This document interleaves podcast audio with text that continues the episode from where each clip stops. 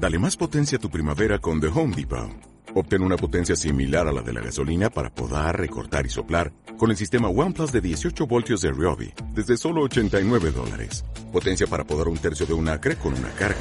Potencia para recortar el césped que dura hasta dos horas. Y fuerza de soplado de 110 millas por hora. Todo con una batería intercambiable. Llévate el sistema inalámbrico OnePlus de 18 voltios de Ryobi. Solo en The Home Depot. Haces más. Logras más.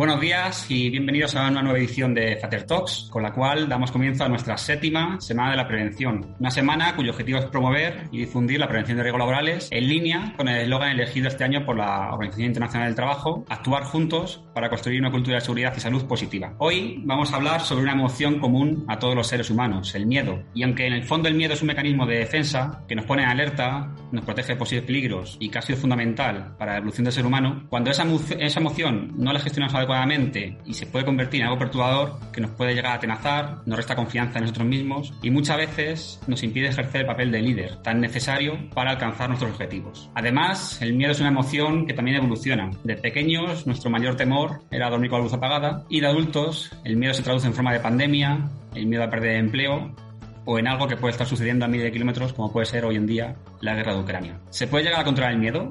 ¿Cómo nos afecta en la toma de decisiones? ¿En qué momento un trabajador deja de tener miedo a sufrir un accidente laboral y asume riesgos que lo pueden ocasionar? Bueno, pues en los siguientes minutos vamos a hablar de ello, de cómo enfrentarnos al miedo y cómo podemos aprender a gestionarlo para ejercer un liderazgo positivo. Y nadie mejor que conversar con una persona que por su profesión mira directamente a los ojos al miedo y en la que una mala decisión puede poner en riesgo su vida y también la de sus compañeros. Se trata de Julio de Iglesia, TEDx, es decir, técnico especialista en desactivación de artefactos explosivos, que es la unidad especializada de la Policía Nacional que acude pues cuando hay una amenaza de bomba o aparece algún elemento explosivo que hay que desactivar y la cual, en mitad de esa tensión y, y situación de miedo, hay que decidir si cortar el cable azul o el cable rojo. Además, Julio es coach, formador y autor de un libro muy interesante y que aprovecho para recomendaros, que se llama El miedo de valientes. Buenos días, Julio, y bienvenido. Buenos días, Carlos. Encantado de estar aquí con esta familia ya conocida de otros años. Bueno, Julio, cuando hablamos con alguien como tú, eh, que como TEDx eh, convive con el miedo eh, a diario, ¿no? Por su trabajo, eh, y que no sé si hasta un cierto punto te ha llegado a acostumbrar a convivir con él, se nos viene una pregunta a la cabeza, ¿no? ¿Es bueno o es malo tener miedo? Sobre todo a la hora de tomar decisiones y es que es mejor ser más bien cauteloso o como le suele decir, ser echado para adelante y, y, dejar el miedo de un lado, ¿no? Bueno, yo reconozco que el miedo tiene mala fama, ¿eh? pero yo estoy aquí para defenderlo. Estoy aquí para defenderlo porque el miedo a mí me ha salvado la vida en alguna ocasión. Cuando el miedo te ha salvado la vida y se convierte en tu guardaespaldas, ya no le tienes tanto miedo a sentir miedo. Porque cuando aparece el miedo lo que te está diciendo es ten cuidado, puede ser una trampa, puede venir una crisis y te pide pues que estés atento, concentrado, que te prepares, que busque los recursos necesarios y que no es momento ni de quejarse ni de rendirse, sino de esforzarse al máximo para alcanzar eso que te has propuesto. Porque es verdad que el miedo aparece cuando a ti te falta seguridad, cuando crees que no vas a ser capaz, cuando piensas que vas a fallar. Entonces lo contrario del miedo es la seguridad. ¿Cómo puedo ganar yo en seguridad? ¿Qué tengo que aprender o hacer para ganar en seguridad. Para que yo haga esto con otra actitud, con otra tranquilidad, con otra templanza. Y ahí es donde hay que trabajar. Yo siempre cambio la palabra miedo por falta de conocimiento. ¿Qué necesito saber o hacer para que esto no se me esté complicando tanto? Y luego hay que pensar que el miedo, su principal función es esa, salvarnos la vida a nosotros, salvar nuestra empresa, salvar nuestra familia, eh, nuestra reputación, nuestra tranquilidad. Todo esto es lo que el miedo está trabajando. La principal misión del ser humano es la supervivencia. Y el miedo es la emoción encargada de esta supervivencia. Solo trabaja para eso. A veces se pasa de rosca y te deja sin, sentado en la silla y te dice no te muevas de ahí que es donde vas a estar más tranquilito y más seguro, ¿no? Pero tampoco es el plan. Pero yo le pongo oído al miedo. Sí, dicho así parece fácil, ¿no? Es decir, el, ver esa otra parte de esa otra cara del miedo, ¿no? Parece sencillo y muchas veces hasta que no lo ves así, no piensas así, pues no, no caes en la cuenta, ¿no? De, que, bueno, como tú dices, en, en, cierta forma nos puede ayudar, ¿no? Lo podemos utilizar para que nos ayude, ¿no? Por ejemplo, en seguridad laboral, a veces se da la circunstancia de que un trabajador pues, en un determinado momento decides, por ejemplo, no usar un arnés o no utilizar el casco o quitar el resguardo de protección que tiene una máquina, siempre con un trasfondo de conseguir un, beneficio, ¿no? O que él considera como que es beneficioso para él. Puede ser, por ejemplo, pues trabajar más cómodo o ganar tiempo, ¿no? En ese momento en el que el trabajador decide obviar el riesgo, ¿no? Parece que, que ya no está en la cabeza del trabajador el miedo, ¿no? Parece que lo ha dejado de un lado, ¿no? Y, y estima la percepción del riesgo, lo que se puede decir como miedo versus a lo mejor exceso de confianza, ¿no? ¿En qué momento una persona traspasa esa línea de no tener miedo y decide asumir ese riesgo, ¿no? ¿Y, qué factores influyen en esa toma de decisión? Es verdad que ese exceso de confianza en algunos casos nos puede llevar a cometer errores. Cuando tú estás preocupado de no caerte, estás con toda tu atención en ese paso, ¿verdad? Cuando queremos avanzar siempre va a haber un momento que vamos a estar en equilibrio sobre un solo pie, pero es imprescindible mantener esa templanza, ese equilibrio en ese momento de incertidumbre para apoyar el pie delante y dar ese paso y seguir avanzando. Estas personas normalmente se sienten seguras o no ven la necesidad. Quizás porque no han calculado bien el peligro al que se enfrentan, ni el riesgo al que se someten. Esto puede ser un problema de falta de conocimiento del riesgo, del peligro al que te estás enfrentando. Por otro lado, puede ser por falta de tiempo, por prisas, por urgencia. Que la gente dice, venga, vamos a hacerlo y no te pongas el traje, no te pongas el arnés, eh, deja el casco, voy a poner el coche. No, esto puede ser. Puede ser por pereza. Hay profesionales que esta es la realidad, que les cuesta mucho ponerse los sistemas de, seguridad, que evitan todo, todo, esa, todo ese tiempo antes de pasar a la acción, ¿no? Y también puede ser eh, porque no hay, una, no hay unos protocolos claros de actuación, no hay un hábito. Cuando nosotros interiorizamos un hábito de protección, cuando yo me meto en el coche, meto la llave, me meto el cinturón, miro retrovisor derecho, izquierdo, el de atrás, pongo intermitente y salgo, si esto lo hago todos los días así, me estoy asegurando de que cuando yo voy a salir no va a venir ningún otro vehículo. Esto lo tengo que hacer como norma. Estos hábitos lo que te dan es rapidez porque ya no, ya no piensas en qué es lo que vas a hacer, sino piensas en cómo vas a hacerlo bien, en perfeccionar la acción, la actuación, lo que has decidido que tienes que hacer, no en cómo lo vas a hacer. Esto ya lo pensaste cuando estabas tranquilo, cuando diseñaste un protocolo, un plan de seguridad, por ejemplo, ¿no? Entonces, es importante que las personas primero sean conscientes de que esas medidas de seguridad se han establecido para trabajar en seguridad, para volver a casa todos vivos, ¿verdad? Y no caer en, el trabajo, no caer herido, no caer muerto en el trabajo. Y en segundo lugar, porque si no la empresa también es verdad que va a tener que asumir unas multas seguramente, si se da el caso, ¿no? al final todo se basa en, concienciar, concienciar y concienciar, ¿no? No solamente una vez, sino pues, frecuentemente a lo largo del tiempo para que esa percepción del riesgo, pues al final no, no termine disminuyendo, ¿no? ya que el trabajador asuma algún riesgo innecesario. Bueno, a veces eh, lo acabamos de decir, ¿no? el, el miedo se, se, utiliza como una herramienta ¿no? para alcanzar eh, un objetivo. Por ejemplo, en prevención, eh, a veces, eh, ya cuando no nos queda más alternativa para que para concienciar una empresa o un trabajador, a veces utilizamos el miedo, ¿no? Por ejemplo, el miedo a una sanción por parte de inspección o el miedo a que un momento dado pueda estar eh, imputado por un accidente laboral, ¿no? O en el tema de seguridad vial, pues el miedo a la multa o el miedo a la pérdida de puntos, ¿no? ¿Realmente surten efecto este tipo de campaña de concienciación y comunicación basadas en el miedo, ¿no? Y cómo se asimila a nuestro cerebro eh, este tipo de mensajes basados en el miedo. es verdad que, aunque parezca mentira, eh, la edición de tráfico de esta manera toca una emoción y la forma de impactar en el subconsciente de una persona es a través de la emoción. Entonces, esta emoción del miedo lo que pone de relieve es que realmente cuando nos subimos a un coche estamos haciendo una actividad de peligro. Hay un peligro real, hay un riesgo en perder la vida, porque las cifras dicen que es así. Cuando yo tengo clientes que me, sobre todo ejecutivos que tienen miedo a volar y trabajamos ese miedo, no son conscientes de que realmente el peligro de volar está desde casa al aeropuerto. Cuando cogemos ese vehículo, ese coche, esa moto,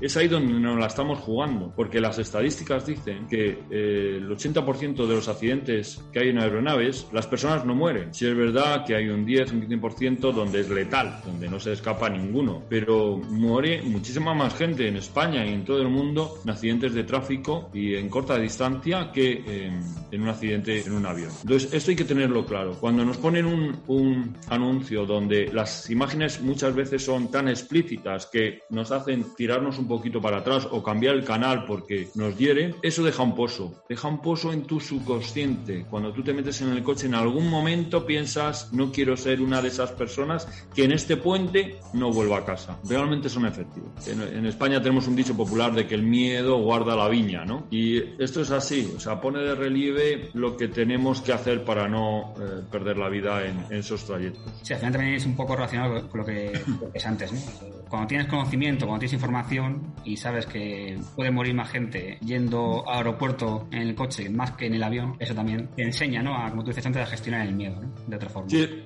es que las personas, mira, las personas cambiamos o por el ejemplo, que es como aprenden los niños, ¿verdad? Andar, a hablar, a comportarse, a comer.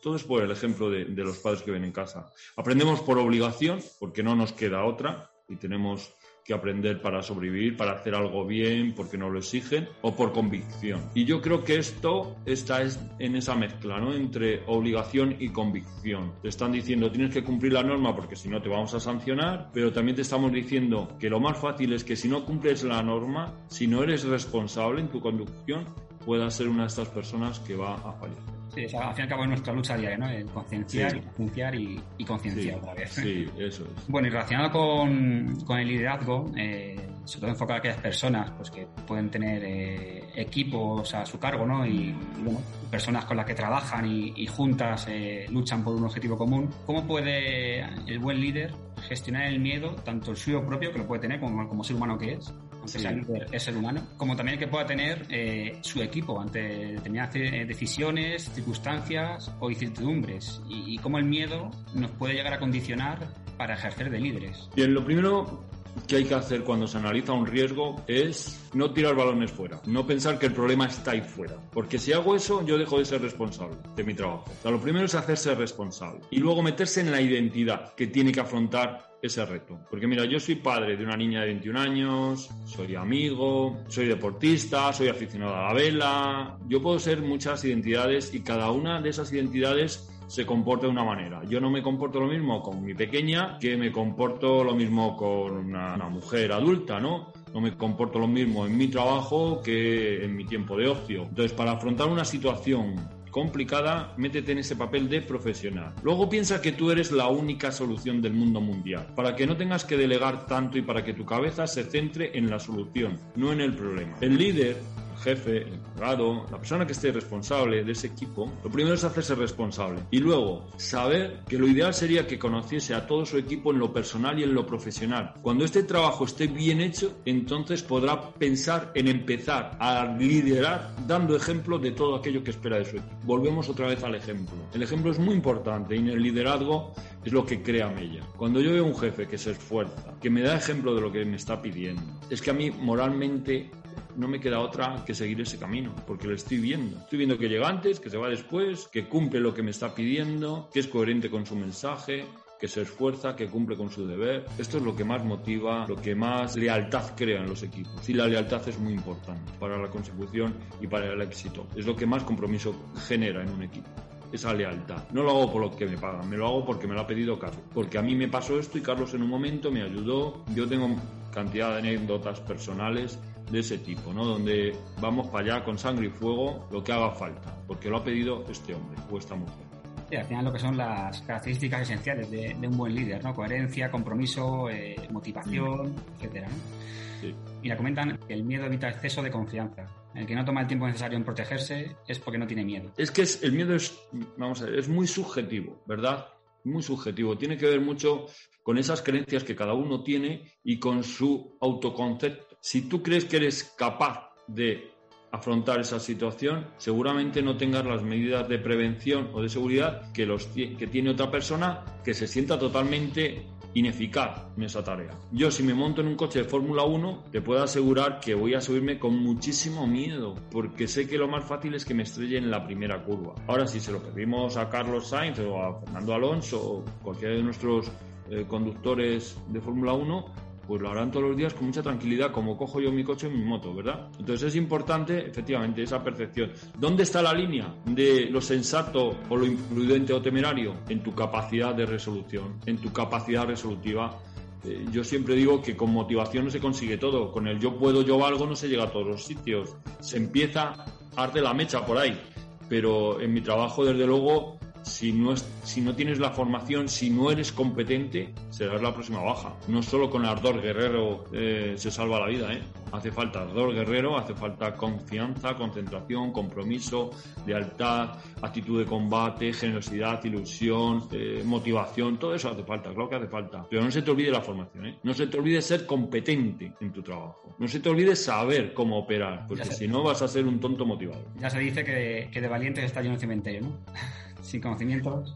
Claro, e, ese valiente obtuso, ese valiente ignorante, ese valiente que, es todo corazón y se olvida de... Bien. Eh, para ser valiente, desde luego, se necesita esperanza. Y hay algunos que van sobrados de esperanza, ¿verdad? Y de, optimismo. Y a mí me parece muy bien todo este, este tipo de personas. Pero en situaciones delicadas, donde tu vida está en juego o la de los demás, ¿verdad? Su patrimonio, su hacienda, su vida, eh, tu reputación, el pan de tus hijos, dale una pensadita. Dale una pensadita porque no solo con motivación y con actitud se emprende y se abre un negocio hay que saber el paño de qué va, cómo coser y cómo hilvanar, es mi opinión. Y bueno, es que actualmente vivimos eh, infosicados de información eh, a diario, ¿no? Es decir, basta con escuchar cualquier diario, abrir cualquier periódico en el que cuesta, en el que hace un esfuerzo realmente tenaz para encontrar una buena noticia. ¿no? Es decir, son en su mayoría continuas malas noticias. ¿no? Vamos a, a decir todo lo que estamos viviendo: pandemia, desabastecimientos, el miedo a no, tener, a no poder comprar alimentos, que si la subida de precios, la guerra de Ucrania que antes comentaba,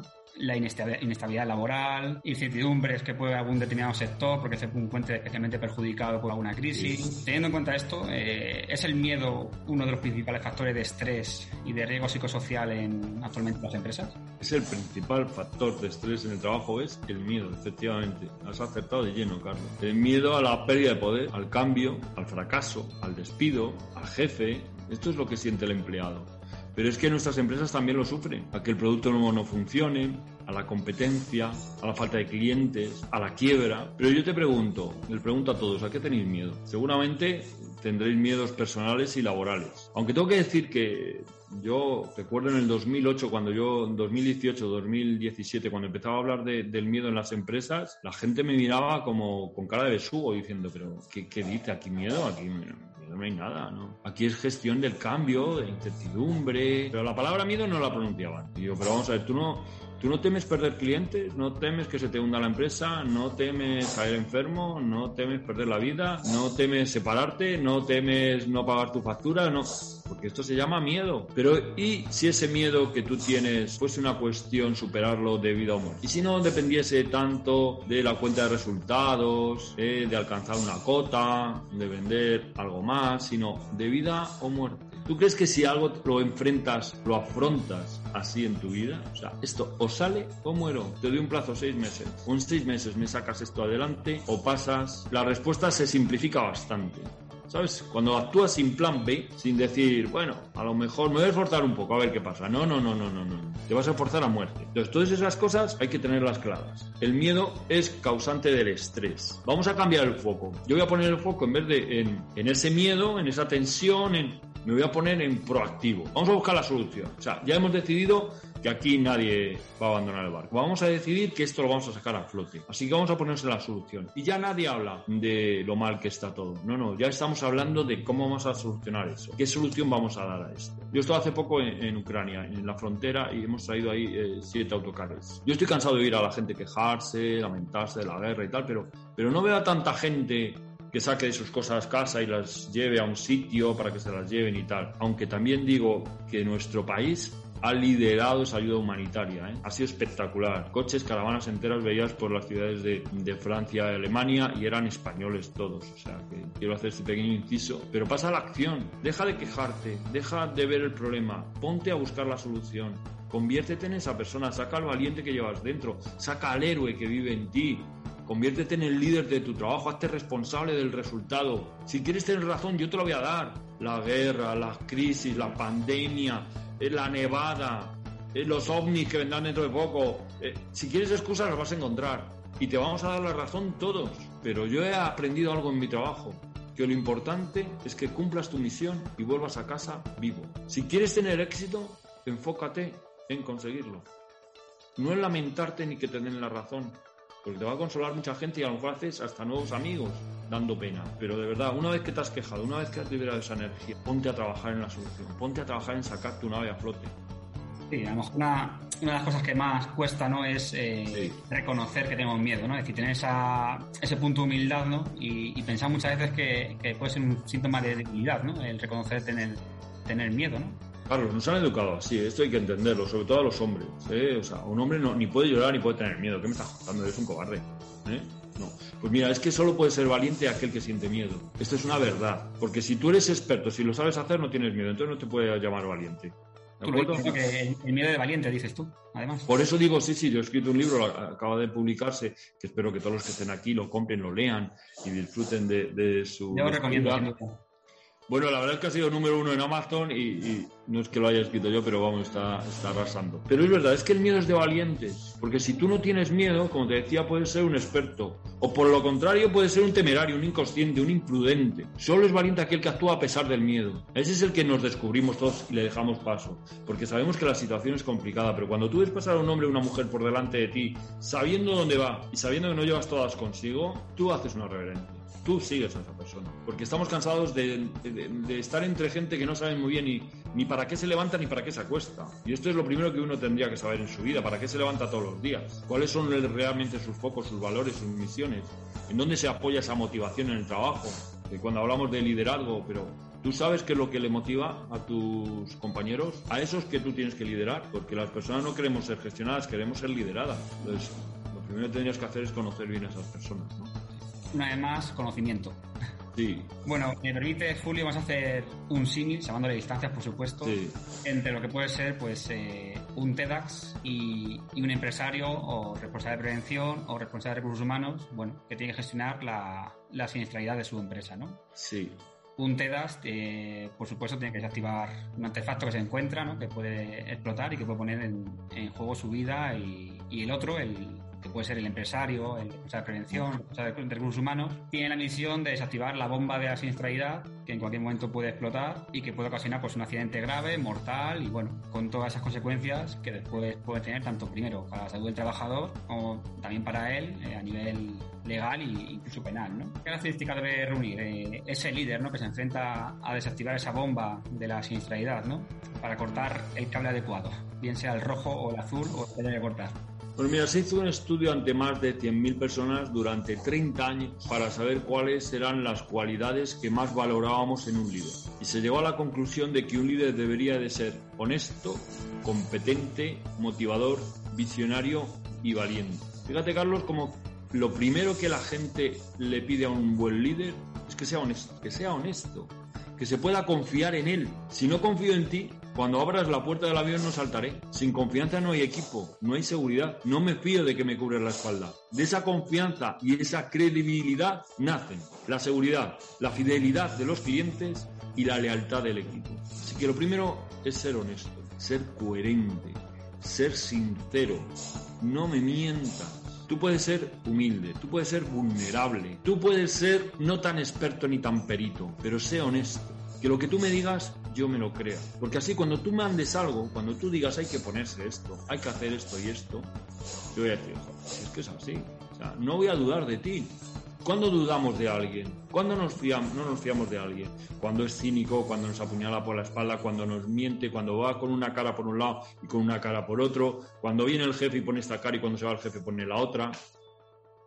Tú quieres ser respetado, ser respetuoso, tener una proyección personal y profesional, ser buena persona es ser coherente, es ser sincero, es ser honesto. De ahí parte todo.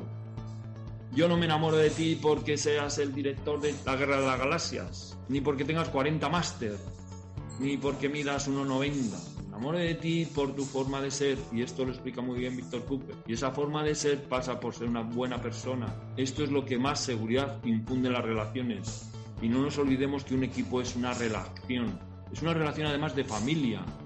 Un equipo realmente, si en una mano te tuerces un dedo, los otros cuatro dedos siguen trabajando y cierran ese puño. No decimos, ah, lo arrancamos y nos vamos sin él. No, hoy vamos a cubrir su trabajo, porque mañana le puede pasar al índice o al pulgar o al meñique. ¿Cuál de todos es el más importante? Todos tienen una función, todos tienen una habilidad, todos están ahí para algo. Y no han elegido estar juntos, parecieron así. La dirección dijo, esto es un equipo. O de ahí tenéis que sacar un equipo, no un grupo de personas, ni un colectivo, un equipo con todo lo que lleva a ser un equipo. Y el equipo empieza porque haya al frente un líder, un señor, una señora con esas cualidades primeramente humanas. La principal función de un líder es llegar al futuro tal y como lo hemos planificado en el presente. Pero esa es también la responsabilidad de cada miembro de ese equipo, sean quien sean y estén donde estén. Yo he visto aquí en la mesa de Jacobo una señora limpiando. Es parte del equipo. Si esa señora no estuviese limpiando, Jacobo no podría trabajar ahí. A lo mejor si no limpia hoy no pasa nada, si no limpia pasado tampoco, pero si viene un mes y no limpia seguramente se va a desbordar esa oficina. Si la persona de recepción es una tuercebota, si a todo el que pasa por la puerta lo trata mal, mi empresa va a pique, lo tengo clarísimo. Si en la recepción de este hotel tienen ahí en la puerta a alguien irrespetuoso, no vuelvo. Relacionado con esto, también una anécdota que me quedé con ella cuando lo leí, eh, una vez fue Obama, eh, cuando era presidente de Estados Unidos, a, la NASA, a la oficina de la NASA, y bueno, se encontró un limpiador y le preguntó cuál era su misión. Y el limpiador le dijo que su misión era poner al hombre a la luna. Es decir, que su función es tan básica como el resto de, componentes. Es decir, que su trabajo, aunque parecía básico, parecía muy elemental, era imprescindible también para que las misiones que, que proyecta la NASA lleguen a buen puerto también. Por lo cual, como tú dices, todo integrante es fundamental eh, dentro del equipo. ¿no? En el Columbia cayó abajo, me parece que fueron 7 8 astronautas los que murieron, por una junta tórica. Una junta tórica, que se dice pronto. No es una pieza de titanio ni carbono, eh, no, no, una junta tórica de plástico. Yo recuerdo, mira, eh, eh, en una empresa de automóviles, donde había un conflicto entre ingenieros y mecánicos. Los ingenieros, pues, tenían su forma de ser, los mecánicos la suya. Y no encajaban. Con toda la electrónica que hay ahora en los coches, pues la verdad es que siempre había conflicto. Y es que los mecánicos, y en concreto los hombres que se dedicaban a cambiar las ruedas, ver el paralelo, poner pastillas de freno, eran como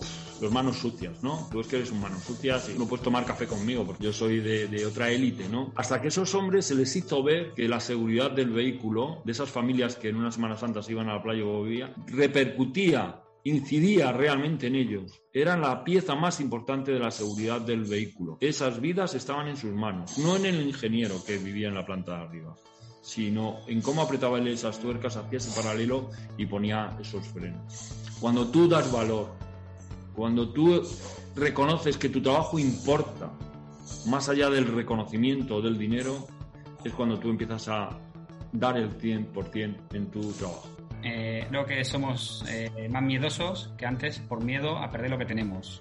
Se refiere sobre todo antes de la pandemia, antes y después de la pandemia. Pregunta, ¿somos más miedosos ahora que antes y después de la pandemia? ¿El efecto cabaña se ha extendido? Y fíjate que efectivamente el efecto cabaña se ha extendido, eso es un dato. Eh, al principio queríamos salir de casa y ahora parece que eh, casa es la zona segura. ¿Por qué? Porque hemos asimilado que no podíamos salir de casa porque casa era zona segura. Y de hecho es que es así, o sea, cada uno en nuestra casa es nuestro castillo y tenemos una puerta porque queremos esa independencia y esa seguridad, si no las tendríamos abiertas, ¿no? Pero no, no vivimos en un tipi, vivimos en una casa con una puerta y si es blindada, mejor. Y si pone alarma arriba, pues mucho mejor todavía. En esta pandemia lo que hemos eh, descubierto es la emoción del miedo. Todos, mayores, pequeños, medianos, ancianos, niños, todo el mundo ha convivido mucho con esa emoción. Y al convivir mucho también hemos aprendido a gestionarla a nivel individual. Por eso, como decíamos antes, antes nos decían, bueno, pues es que ahora un volcán, ahora que hay unas lluvias torrenciales, no, bueno, unas lluvias, que han venido los ovnis, pues ya te lo decía yo. O sea, al final estamos normalizando muchas de las cosas que antes nos parecían súper extraordinarias. Y por otro lado, estamos diciendo, jo, esta cervecita ahora sin máscara, ahora que andamos en Madrid casi todos sin máscara, ¿verdad? Yo ayer di una charla en CaixaBank y me liaron a darme besos allí la gente y yo besos y yo decía, pero bueno, ¿y esto? Como mola otra vez, ¿no? Ya estamos aquí en, en los abrazos y en los apretones y tal, a lo que voy que también nos ha hecho reconocer toda aquella vida que nosotros pensábamos que, no tenía sentido, que era una vida gris, que no sé qué. Joder, pues date cuenta, date cuenta lo que tenías. ¿Te has, dado cuenta lo que tenías? Esa libertad de ambulatoria. Solo con eso, solo con eso ya merece la pena vivir. Y justo Porque si no, te voy a sentar en una silla de ruedas, te voy a dejar ciego, te voy a dejar sordo o te voy a meter en una cama de un hospital para que te des cuenta lo que es una vida de, de miedo, con perdón. Y justo ahora que estamos en este momento de quitarnos las mascarillas, ¿no? Todavía parece que no da reparo, no da miedo el entrar a un sitio sin, sin mascarilla, ¿no? Es decir, hasta que nos acostumbremos a eso, eh, pasará un tiempo, quitarnos ese miedo, ¿no? A, ir sin ningún tipo de protección en la cara, ¿no? Que parece que nos da también un cierto... Yo me la sigo poniendo, ¿eh? Yo me la sigo poniendo... Eh, hoy, por ejemplo, en el AVE, por supuesto, venimos todos con ella. Por el momento voy a tardar un poquito en quitármela del todo. Solo para relaciones así, pues muy de amistad, muy cercanas. Pregunta, ¿cómo se gestiona el miedo a nivel personal? ¿Qué herramientas existen? A nivel personal es igual que a nivel profesional. O sea, uno tiene que saber dónde está y dónde quiere llegar. Y qué miedo le está impidiendo llegar ahí. Detrás de ese miedo va a haber una creencia. La creencia de esto es peligroso y yo no soy capaz. La siguiente pregunta es, ¿qué tengo que hacer para que esto no es que deje de ser peligroso, sino ¿puedo reducir este riesgo? este peligro al que me enfrento? ¿Sí o no? Porque tengo miedo que se me queme la casa. ¿No? Pues qué tal si pones un sistema de detección de fuego, de calor, qué tal si pones un sistema de extintores, de ignición, qué tal si te sabes el teléfono del 091, qué tal si compras una manguera y la tienes preparada por si acaso, todo este tipo de cosas. ¿Qué tal si tú te preparas física, técnica, te especialistas en, te especialistas en eso, ahí es donde hay que trabajar. ¿Puedo cambiar la situación y puedo mejorar yo? Voy a trabajar en una y en la otra se pueden llegar a superar los miedos o incluso las fobias que tenemos ahí pues adquiridas de hace mucho tiempo atrás, ¿no? incluso de pequeños. Están ahí y que no, muchas veces nos cuartan la libertad que tú decías, ¿no? de ser, ser nosotros mismos, ¿no? si se puede superar. Bien, yo he sido durante muchísimos años claustrofóbico. Claustrofóbico es miedo a los espacios cerrados. Yo tuve un incidente con 10 años pescando pulpos que casi me ahogo porque dejé el pincho ahí abajo, no me lo podía quitar de la muñeca y subí casi ahogado a la superficie. Y a partir de ese momento yo desarrollé un miedo a los espacios cerrados. Para mí un ascensor era el sitio más peligroso del mundo mundial. De meterme en un garaje en un metro era angustioso. Ahora vivo en la planta 15 de un edificio de una torre de Madrid, así que algo había aprendido, ¿verdad? ¿Se puede superar? Claro que se puede superar, pero con la decisión, la determinación de yo quiero superar este miedo. El miedo, como resumen, solo se supera en la acción. Solo se supera en la acción. ¿Tú quieres perder el miedo a los ascensores? Te lo resumo, métete en el ascensor. ¿Cómo lo vamos a hacer? Ya veremos. Pero ese es el camino. ¿Cómo se alcanzan las metas? En la acción. Nosotros podemos estar aquí hablando horas y horas de cómo superar el miedo a, pues esto, el que yo tenía, a meterme en un ascensor. Hasta que no me vea yo delante del ascensor y toque ese botón y vea que esa puerta se abre y luego se cierra, no lo voy a superar. ¿Cómo lo haré? Lo puedo hacer por eh, un sistema de impacto. Te meto, cierro y allá te veas cuando salga ya me cuentas cómo estás. O podemos hacerlo poco a poco. Hoy te presento el ascensor, os miráis, te miras en el espejo, entras, sales, no vamos a ningún lado, pero vas tomando contacto y poco a poco así vamos a ir. Hoy te acompaño hasta el primer piso, bajamos por las escaleras, volvemos a subir, etcétera, etcétera. Vamos a ver pelis de ascensores, cuáles son los sistemas de seguridad, cómo funcionan. Vamos a, a convertirnos en, en grandes conocedores del miedo al que te estás enfrentando. Porque dije antes que, lo, que yo cambio la palabra miedo por falta de conocimiento. Muchas personas temen cosas que no ocurren ni que van a no ocurrir ni que es probable que, que ocurran y se las esperan. Entonces vamos a poner eso en, en blanco sobre negro. Se pueden superar. Claro que sí. Al final, el hecho de, de no afrontarla, de que da la espalda, al final lo que hace es que el problema persista, sea incluso más grande y que cada vez te, sí. te más tu, tu, vida. Se te hace bola, se te hace bola. Cada vez que tiras para atrás, das un paso para atrás. Cada vez que lo evitas, yo, por ejemplo, yo he subido escaleras todas las del mundo, porque yo decía, no, que es bueno para el corazón. No, porque mira, así tal, hago un poco de ejercicio, que estoy sentado, que para aquí. Era, la, mentira. La, era todo mentira, era todo mentira. Y claro, el miedo cada vez más grande, cada vez más grande. Sabemos que la infancia que hemos tenido puede marcar nuestra vida adulta. ¿Sucede también con el miedo? ¿Tener miedo de mayor está relacionado con los miedos que vienen de la infancia? Es que, vamos, en nuestros hogares, nuestros papás, nuestras mamás han sido grandes maestros del miedo, ¿verdad? En general. ¿Por qué? Porque tú sabes por la puerta y lo primero que te dice tu madre es ponte bien la bufanda, súbete ese cuello, abrígate, coge el paraguas, ten cuidado al cruzar, a ver con quién vas. ¿Quién era ese?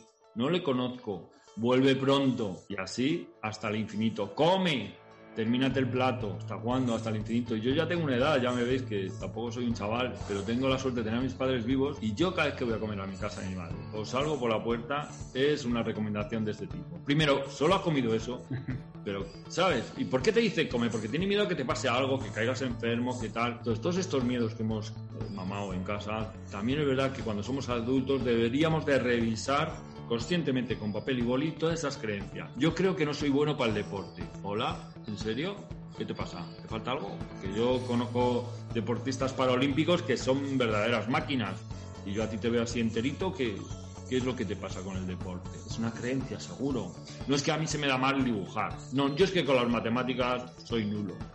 No es que, como si fuésemos piedras, no se dan cuenta de que somos barro en constante proceso de construcción. O sea, que lo que hoy haces mal, si mañana entrenas, pasado entrenas y pasado entrenas, al final encestas. Estadística pura. Acabo creencias, creencias limitantes, ¿no? Que al final... Todas, todas, todas. No digo que vayas a ser el número uno, ¿eh? Número uno somos cuatro, lo siento, no podéis ser todos. Pero el resto del mundo, es lo que yo digo, yo tengo barco, vosotros no, lo siento, oye, no todo el mundo va a tener barco, pero en el propio chat le, hemos puesto el link a tu página web y también hemos puesto el, título que es El miedo de valientes. Eh, entiendo que el libro se puede comprar, eh, como tú has dicho, en Amazon y entiendo que también en cualquier librería también lo podrán. Sí, en cualquier, la verdad es que sí, si no está agotado. Em, a mí me encantaría verles a todos ustedes, a todos vosotros, vosotras y vosotres. En, Instagram, ¿eh? Así que si me veis por ahí, yo, porque así yo veo vuestras fotos y, me encanta, me encanta. Y el libro se llama El miedo de Valientes de la editorial Alienta. Viene avalado por Jorge Díaz, que es Premio Planeta este año, porque ha sido uno de, los que han escrito bajo el seudónimo de Carmen Mola. Espero que no os ofenda, pero bueno, eh, estupendo. También viene el prólogo, es de Mario Alonso Puig, que es un médico cirujano reconvertido en conferenciante con mucho éxito y que, bueno, tuvo que retorcer el brazo, pero al final me lo hizo. Eh, Francisco Alcaide, que también es un escritor, de, ha escrito libros de, reconocido prestigio en nuestro país. Eh, el gran escritor y ya anciano que estuve hace poco en su casa, Alberto Vázquez Figueroa. No sé si os acordáis de aquellas eh, novelas de Tuareg, tal, fue reportero de guerra también, ¿no? Pues he tenido la suerte de contar con su apoyo y su reconocimiento en el libro, hay algunas frases de ellos y tal. Y el libro en general eh, es una llamada al coraje, a la valentía, al amor, a la pasión, al proyecto de vida. Hablo de liderazgo, algo de trabajo en equipo. Y bueno, la verdad es que yo tenía, digo, espero no ofender a mi familia, espero no ofender a, sobre todo era eso, ¿no? Yo no pretendía ganar dinero, eh, con libros no se gana, pero sí dejar un trabajo, un testimonio de lo que ha sido mi experiencia vital en este camino de aprender a superar el miedo tanto personal como profesionalmente y creo honestamente que eso lo he conseguido. Por poner la puntilla, eh, tocaste lo de que tenemos distintos roles, ponías ejemplos, que no nos comportamos igual con todo el mundo y la diferencia entre el proceder entre el trabajo y lo personal está detrás. Yo defiendo más que hay que ser de una pieza, aunque entiendo por dónde vas. En fin, ¿dónde está el equilibrio entre ser auténtico y un personaje? Bien, efectivamente. Mira, un personaje es Tarzán, Johnny Weissmuller. Johnny Weissmuller murió en un hospital dando gritos por los pasillos. Se le fue la cabeza. Para mí Johnny Muller ha sido el Tarzán que mejor ha representado la idea que yo tenía de ese héroe de cómic, eh, de TVOs que eran en mi tiempo y que yo crecí. Tengo una colección bastante buena de Tarzán además. Y me llamó mucho la atención cómo este hombre acabó atrapado por su personaje. Yo no hablo de personajes, hablo de que esa parte de ti, esa nosotros somos un, como un tronco con diferentes ramas, ¿verdad? No todas dan la misma sombra, ni hacia el mismo sitio. Debes de escoger esa parte de ti que realmente va a resolver bien ese trabajo que tú tienes que hacer. Porque, insisto, esta persona, igual que yo, igual que vosotros, no nos comportamos igual con un niño tirados en el suelo haciendo el bobo y en medio del pijama jugando al escalestri que cuando tienes que subirte pues, a una junta directiva delante de un auditorio dar una conferencia o despedir a alguien o contratar a alguien. No adoptas el mismo papel, ni necesitas las mismas herramientas. Realmente el ser humano es una caja de herramientas con múltiples herramientas para solucionar diferentes aspectos de su vida. No es lo mismo ser el presidente de un equipo de fútbol que un delantero que un socio. Cada uno va a ver el problema de una manera distinta y le va a dar una solución distinta. Entonces yo te digo, tú antes de afrontar una situación, ¿desde dónde la quieres afrontar? Es lo único que te digo, que seas consciente de quién eres, porque si no sabes quién eres, no sabrás cómo actuar. ¿Cuál es tu responsabilidad? ¿Cuál es tu cargo? ¿Cuál es tu rol? Llámalo como quieras. ¿Cuál es tu identidad?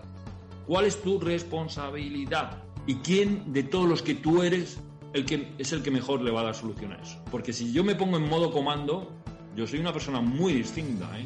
Yo os pongo a todos en fila aquí en un momento y os digo por dónde tenéis que salir de este edificio. Me pongo en plan directivo, en modo comando, y mi cara, mis gestos, mi voz, todo cambia. Ahora me pongo en modo osito amoroso y también pues me derrito, como todos y cada uno de nosotros. ¿Qué parte quieres sacar? Yo no puedo sacar el mismo poli que está en la calle eh, batiéndose en duelo que cuando llego a casa y tengo a mi hija o, tengo a mi perro. Es que no es lo mismo, es que no puede ser lo mismo. Para ser un buen líder hay que ser buena persona, ser honesto. Dice, si nos encontramos ante un líder que no lo es, ¿qué podemos hacer? ¿Puede un mal líder reconvertirse? Yo insisto que todas las personas podemos cambiar. Es verdad que esa forma de ser, esa personalidad, eh, pero al final, si a mí me da un pinchazo el corazón, a mí ya no me tienes que dejar que haga, me tienes que decir que haga ejercicio, que cuide mi dieta, o si fumase, que dejase de fumar. No me lo tienes que decir, ya lo he aprendido yo solito, ya me he dado cuenta de que por ahí no. Entonces, yo creo que si a esos líderes, a esas personas, no reforzamos esas posiciones hostiles, tóxicas, no las reforzamos. Y en cambio, cuando tenga un ápice de humanidad, de empatía, de colaborar, aplaudimos. Pues como a los niños. A los niños al principio es fácil, porque con un grito lo solucionas todo, ¿verdad? Pero no es mejor que cuando lo hace bien aplaudamos, reconozcamos ese mérito y cuando lo hace mal rectifiquemos o ignoremos. Con las personas mayores pasa exactamente lo mismo. A mí me da lo mismo sea el jefe que sea el último del equipo. Se trata de, ¿estás recibiendo lo que esperas cuando te comportas así? ¿A qué no, campeón? ¿Por qué? ¿Por qué será? Entonces las personas empezamos a pensar, igual es que no lo estoy haciendo bien, voy a ver por aquí.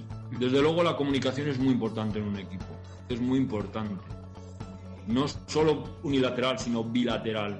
Esas mesas de trabajo, esa, esa confianza dentro de un despacho, ese llegar y preguntar lo primero, ¿no? ¿Qué tal estás? acordarte de que tienes un niño malo, acordarte de que estás en medio de, de una separación, acordar. Todo esto lo que hace es que, ostras, yo llego al trabajo, pero no, no llego a un sitio donde abrir dos tuercas, ¿no? Llego a un sitio donde también saben de mi vida, también se preocupan, también yo escucho y ayudo a otros. Este clima es importante porque y luego no cortar carteles, ¿no? Yo, yo, tengo una profesión donde hay veces que, la gente rota o ves y, y, vienen con un cartel colgado. Pues este es así, este es asado. Yo a priori no cuelgo carteles. Vamos a ver, sé que tienes una fama, yo la sé, me la... Pero intento darte esa oportunidad de rectificación. Porque las personas cambiamos mucho por los ojos que nos ven. Si yo te miro a ti de una manera apreciativa, si te miro de una manera empática, si te reconozco tu valor, va a ser muy difícil que tú te comportes de una manera hostil. Ahora, si ya de entrada te miro de reojo, me echo para atrás, me cruzo los brazos, de... ostras, vamos a decir, ¿qué le he hecho yo a este tío, no? Si no me conoce de nada y ya se pone así. ¿Cómo contrae equilibrio la educación de los hijos entre el miedo y el coraje? Esta es la pregunta de millón, ¿no? Vamos a ver, los padres y sobre todo los de mi generación somos como muy protectores, ¿verdad? O sea, abren la boca y es que ya lo tienen todo. Y llegan reyes y no, reyes y Papá Noel. Y, esto por si acaso también. Entonces esa línea, el niño tiene que sufrir miedo, tiene que sentir esa emoción, no bloqueársela, no aliviársela, no ignorarla. Un niño se despierta a las 3 de la mañana llorando, con miedo, hay que ir a esa habitación, pero evita dar la luz. Ese miedo lo tiene que pasar. Y ahora tienes que darle herramientas para que lo gestione. ¿Qué es lo que te está pasando? Que hay, hay un fantasma. ¿Dónde hay un fantasma? Ahí te señala. Yo creo que no es un fantasma, ¿verdad? ¿Qué puede ser si no es un fantasma? Piensa, hijo. ¿Qué podría ser? Y a lo mejor en un momento dado se da cuenta de que la ventana está abierta o que hace corriente desde abajo de la casa o del chalet o de donde vivas. Esto es ayudarle a que afronte las situaciones, a que saque ese coraje, a que mmm, aguante esas sensaciones. Ahí está la línea. Porque cuando se hacen mayores ya no vas a poder estar ahí dando la luz. Entonces, ¿qué herramientas? Eh, no les hemos dejado que se frustren, ¿verdad? Si no lo haces tú, ya te ayudo yo y, y se acaba esto haciendo. Yo te ayudo, pero igual no sale. Tienes que aprender. ¿Qué mejor lema o frase eh, para sensibilizar acerca del uso de los EPIs perceptivos al puesto? Es decir, ¿qué, ¿cuál sería una frase que tú pudieras escoger para intentar concienciar acerca de, de, que los trabajadores utilicen la protección que establecida? O un eslogan, alguna frase. Alguna... Ya. Si quieres volver a casa vivo, trabaja en seguridad. Pues esa me parece muy buena, ¿no? Dice, vivimos en una sociedad que tiene miedo al enfrentamiento, a defender su cultura. En relación a la prevención, eh, se forma a los trabajadores en el miedo. ¿Cuál es la alternativa de enfocar esa formación? En la responsabilidad. Si es que tampoco el miedo tiene que estar presente. O sea, en la responsabilidad y en la eficacia. Si tú caes de baja, tú abandonas tu puesto de trabajo. Si tú caes de baja, tu trabajo no se hace. O se retarda, o se retrasa. Entonces, en la efectividad, en la responsabilidad, en el trabajo bien hecho, en el cumplimiento del deber. Tu deber es estar sano. Tu deber es hacer bien tu trabajo. Y para hacer tu trabajo tú tienes que estar bien alimentado, bien descansado y por supuesto trabajar en seguridad. Ese es tu deber, no solo venir a trabajar. Yo te he contratado a ti para que hagas un trabajo. A los futbolistas les hacen firmar una cláusula para que no hagan deportes de riesgo, ¿verdad? Para que no se fastidien un tobillo, una rodilla, una cadera. Es que a mí cuando me contratan, Hombre, me contratan para que trabaje, no para que esté de baja. ¿Y cómo puedo hacer yo ese trabajo? es que usted ha venido a trabajar, pero ¿cómo ha venido? Señor, está usted borracho. Yo no le he pagado solo para que venga a trabajar, le, he pagado para que venga a trabajar y haga bien su trabajo, cumpla bien con su deber. Pero estas responsabilidades que la tienen que palpar, la tienen que sentir. O sea, yo cuando te contraté a ti, ¿Estuviste contento? Llegaste a casa y ¿qué dijiste? ¿En qué te gastaste tu primer sueldo? ¿Cómo lo viviste? ¿Estás contento? ¿Sientes estos colores? ¿A ti este color verde te dice algo o estás aquí como podrías estar pegando sellos en la acera de enfrente? Cuéntame, que a lo mejor esto hay que darle una solución y no es convencerte ni motivarte, sino despedirte, ¿no? Que realmente hay que, ver, hay que decir si entre cortar el cabello rojo o el cabello azul, si no lo tengo claro.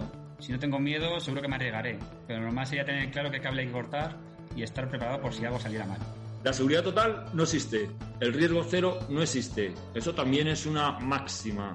Ya da lo mismo todo lo que hagas. Siempre te puede caer un meteorito, siempre puede haber un terremoto y siempre puede haber un corte o puede haber una guerra o puede haber un bombazo. La seguridad total no existe en ningún aspecto de nuestra vida, en ninguno. Pero Qué diferente es cuando nosotros hemos hecho lo que tenemos que hacer y llegamos a la cama, apoyamos la cabeza en la almohada y tenemos la conciencia tranquila porque dimos y hicimos todo lo que podíamos hacer.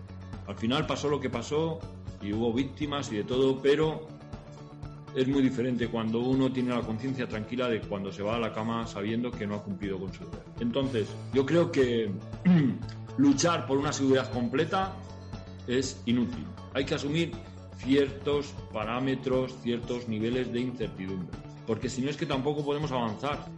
Lo importante es que tu caja de herramientas, tu conocimiento, tus habilidades sean muchas porque así cuando vayamos avanzando podremos ir resolviendo con todo lo que ya hemos aprendido, con toda nuestra experiencia, nuestra formación y con este equipo que nos acompaña. La fuerza, desde luego, está en el equipo, no en el individuo.